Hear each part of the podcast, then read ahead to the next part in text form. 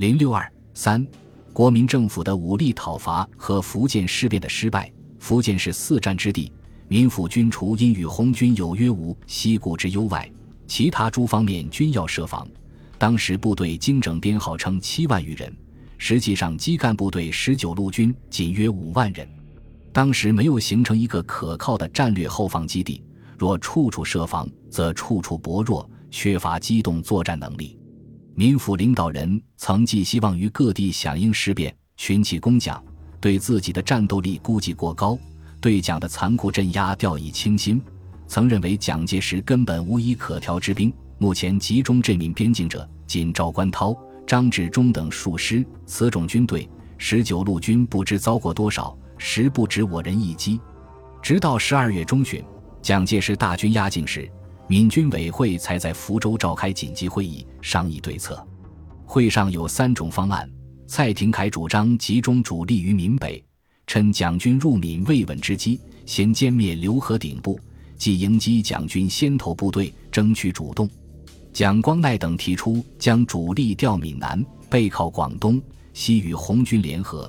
与蒋军做持久抵抗，或率主力打入浙东，打乱敌人的战略部署。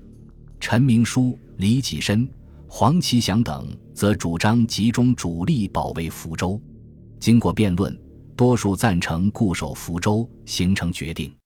按照这一方案，十九路军调集主力部队集中于福州周围，援助闽西、闽北的第一军和第二军第六十一师撤回福州。相继放弃建阳、建瓯、蒲城、崇安、邵武、松溪、顺昌、江乐、泰宁、永安等阵地，援助泉州、莆田、仙游等地的第二军第二师、第三军第三师、第四军，除柳州例行一个团外，都调进福州地区。闽北前线只留谭启秀第五军分驻延平、水口、古田等战略据点。这种部署将福建兵力的三分之二，号称四个军，是有兵力二十一个团，四万余人，集中守卫福州；分散在其他地区的兵力有十一个团，约二万余人。这显然有利于蒋军分割包围，各个击破，不利于十九路军的战略防御和机动出击，以至于使民府在军事上处于被动挨打的境地。一九三四年一月五日。蒋军对闽北重镇延平发起攻击，十九路军第五军师长司徒飞率一个团一千余人，据险顽强抵抗。在蒋军几十门大炮和几十架飞机攻击和轰炸，及宋希濂等几支部队轮番冲击下，天险九峰山失守，守军被迫投降。一月六日，蒋军占领延平。在蒋军对延平发动猛攻之时，民府再次于福州召开军事会议。陈明书等被迫变更原来计划，决定全军主力从福州分路西进，一路经大湖、雪峰驰援古田，一路沿甘蔗、白沙、水口开向延平。不料延平骤失，他与福州之间的战略要地水口也于一月七日遭蒋军猛攻。第五军军长谭启秀率军部和两个团在此驻防，在蒋军李延年、李默安。李玉堂共三师十二个团及其他部队协同进攻下，第五军无力坚持待援。当晚水口陷入敌手，谭启秀单身乘木筏突围。此时，蔡廷锴、蒋光鼐等又获悉蒋军有驱永泰，企图切断十九路军后路的迹象。一月八日，经白沙军事会议决定，十九路军向闽南撤退，企图背靠广东与苏区，保存实力。蔡廷锴命第四军军长张炎为福州戒严司令，通知民府各机关和人员做撤退安排，决定主力南下，在峡都附近过乌龙江，命去寿年第三军先战先游，掩护主力；又命毛维寿第二军速战惠安、泉州等地。古田位于福州的西北部，从山环抱，形势险要，是福州的重要屏障、战略要地。原由十九路军第五军师长赵义坚率三个团防守，此时已被张治中率领下的蒋军第八十七、八十八师团团围困。张定下了此次攻取方略：先攻延平，次攻水口，两地克服，则古田之敌如瓮中捉鳖，可避免攻坚所受之牺牲。此计得到蒋介石的首肯。十九路军主力南撤，古田守军陷入绝境，遂于一月十二日被蒋军占领。至此，闽北战事结束。当天，南京国民政府发布命令，任命军政部次长陈仪为福建省政府主席，省政府暂设延平。一九三四年一月十二日晚。李济深、陈明书等与十九路军及海军将领商讨撤退事宜。此时，闽边当局已难以驾驭福建局势，卢兴邦等已倒向南京，致使福州与永泰、仙游等地间的交通受阻。南京的海军陆战队先后在连江、福清等地登陆，福州陷于四面受敌的境地。十九路军当局经仓促讨论，决定当晚开始行动。分两路向漳州、泉州撤退，一路经洪山桥，由福湾公路的湾边角出发；另一路是主力，由福峡公路的峡渡过乌龙江，分别向预定目标前进。一月十三日，设于福州的福建人民革命政府停止办公。当天，蔡廷锴等通电表示，将在漳州设人民政府，在泉州设总部，继续坚持战斗。李济深、陈明书。蒋光鼐、黄其祥、陈佑仁、徐谦、于新清、张伯钧、胡秋元、梅公斌、何公敢等人民政府领导人分别乘飞机、轮船、汽车离开福州。蔡廷锴暂留福州处理善后，并商请萨镇兵维持福州秩序等事宜。一月十五日，十九路军安全过江，蔡廷锴离荣复权。十六日。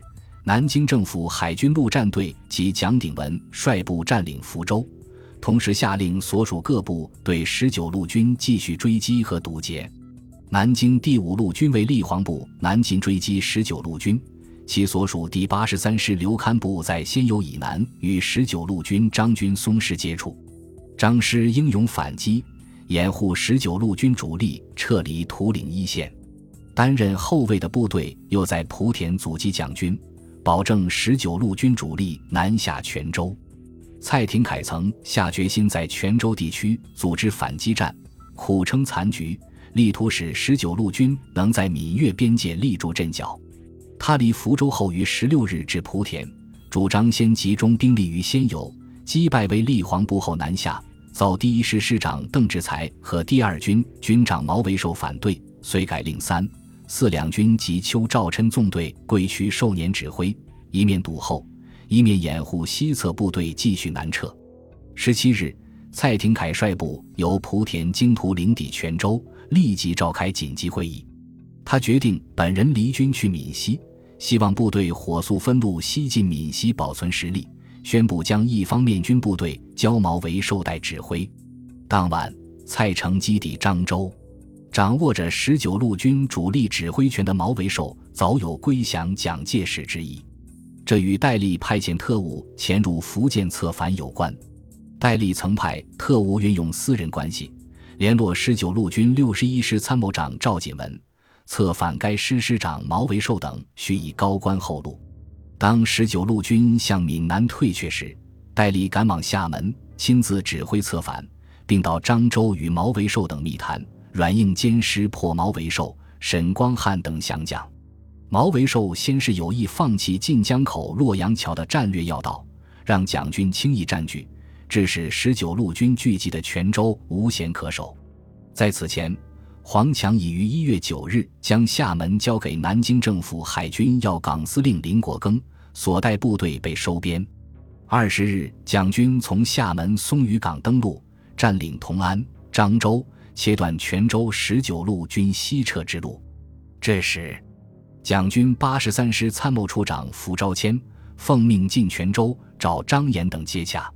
一月二十一日，沈光汉、毛维寿、欧寿年、张炎联名发表将蒋通电，宣称同是操戈，贻害邦国，智者不为。光汉等决议一致脱离人民政府，拥护中央，促李、陈、蒋。蔡诸公先行离开，并推戴己出任维持一切政治问题，静待商决。化干戈为玉帛，保护国之安宁，全国明哲，量表同情，除令各部队集结，停止军事行动，静待和平处理。经十九路军代表与蒋介石方面接洽，决定将十九路军缩编为第六师、六十一、七十八、四十九共四个师。毛维寿被任命为十九路军总指挥。一月二十二日，蒋军送西连师战莆田，续向泉州推进。王敬九师与刘戡师相配合，进逼泉州，形成包围的态势。民府第一方面军参谋处长范汉杰暗通国民党当局，使蒋介石对闽方军事了如指掌。蒋鼎文拟定收编十九路军办法，营长以上离营，余则点谢收容。蒋介石即日复电照准，令十九路军集合莆田、福清、惠安听候改编。次日，蒋鼎文电泉州十九路军将领，限三日内作出明白表示。沈光汉等复向蒋介石要求仍驻泉州，并保留十九路军名义，另派戴季来闽负责改编。至二十五日晚，仍未开出泉州。三十日，蒋军以重兵相逼，强行取消十九路军番号，任命毛维寿、张炎为第七路军正副总指挥，统帅所部。不久，又制造借口将各师缴械，强令各师吩咐河南归德。开封等地整训，并将连营以上军官全部更换为蒋军嫡系，彻底肢解了十九路军这支闻名遐迩、战功卓著的抗日军队。蔡廷锴退抵龙岩时，尚有周立行团及余部四千余人。蔡曾拟与闽西地方武装傅百岁等合作，以游击战同蒋介石周旋。由于粤军陈济棠等的步步进逼。使他感到坚持反蒋已无实力，参加红军又无决心，最后决定让余部接受粤军改编为一个旅。闽边领导人李济深等分别离龙岩往香港后，陈济棠将这个旅缴械遣散，周立行果断机智地投奔苏区，幸免于难。徐明宏在通过广东大埔时被粤军查获，并以叛国叛党的罪名惨遭杀害。徐明宏临危不惧。曾言：“死后如立社会主义者徐明宏之墓，无怨足矣。”二月上旬，蒋军第三师进驻龙岩，至此，民府的最后一块基地，十九路军的最后一支部队也完全丧失了。闽变终于以彻底失败而结束。福建事变发生之际，全国人民抗日民主运动遭受蒋介石镇压，革命形势发生曲折的变化。闽变的领导者敢于冲破南京统治集团的牢笼，打起抗日反蒋联共的旗帜，表现了爱国主义与革新政治的探索精神，是难能可贵的。这次事变的迅速失败有多方面的原因，最根本的原因是当时以蒋介石为首的南京政府的经济、军事实力仍比较强大，尚处上升的时期，以福建一隅之地和一军之力。要推翻蒋介石独裁政权，显然是不可能的。而在实际上，闽变的领导者对局势的估计过于盲目乐观，以为可能出现登高一呼、四方响应的局面，这显然是不符合实际的。由于轻敌思想，认为蒋介石抽不出兵力前来镇压，从而没有做坚实迎敌的准备。在政治措施上又有些失当，例如放弃孙中山的三民主义。取下孙中山遗像等，这些做法也使自己陷于孤立，在人民政府内部未能形成坚强的领导核心，内部不能统一，又遭到蒋介石派遣的奸细的严重破坏。福建人民政府做出联共的决定是可贵的，但在当时对联共和军事合作仍存有疑虑，态度不够坚定。在中共方面，虽有苏区领导人毛泽东、朱德、周恩来。彭德怀等的正确支持，但由于左倾领导占据统治地位，使双方的合作大打折扣，没能发挥应有的作用。民府领导人在发动群众、依靠群众方面虽做了一些工作，远远不够，因而常处于孤立无援的境地。这次事变在当时的条件下遭受失败，人们是可以理解的。但失败的如此迅速，以致是一支英勇善战的铁军顷刻间被消灭。则令人感到意外。作为历史经验教训，是值得认真总结和研究的。福建事变虽然失败，但其正义性和历史意义是应该肯定的。他对抗日民族统一战线的形成，以及后来在中国共产党领导下团结一切力量、打倒蒋介石、解放全中国，都提供了有益的历史经验。闽变的领导人后来也大多在民族解放事业中做出了贡献。本集播放完毕，感谢您的收听，喜欢请订阅加关注，主页有更多精彩内容。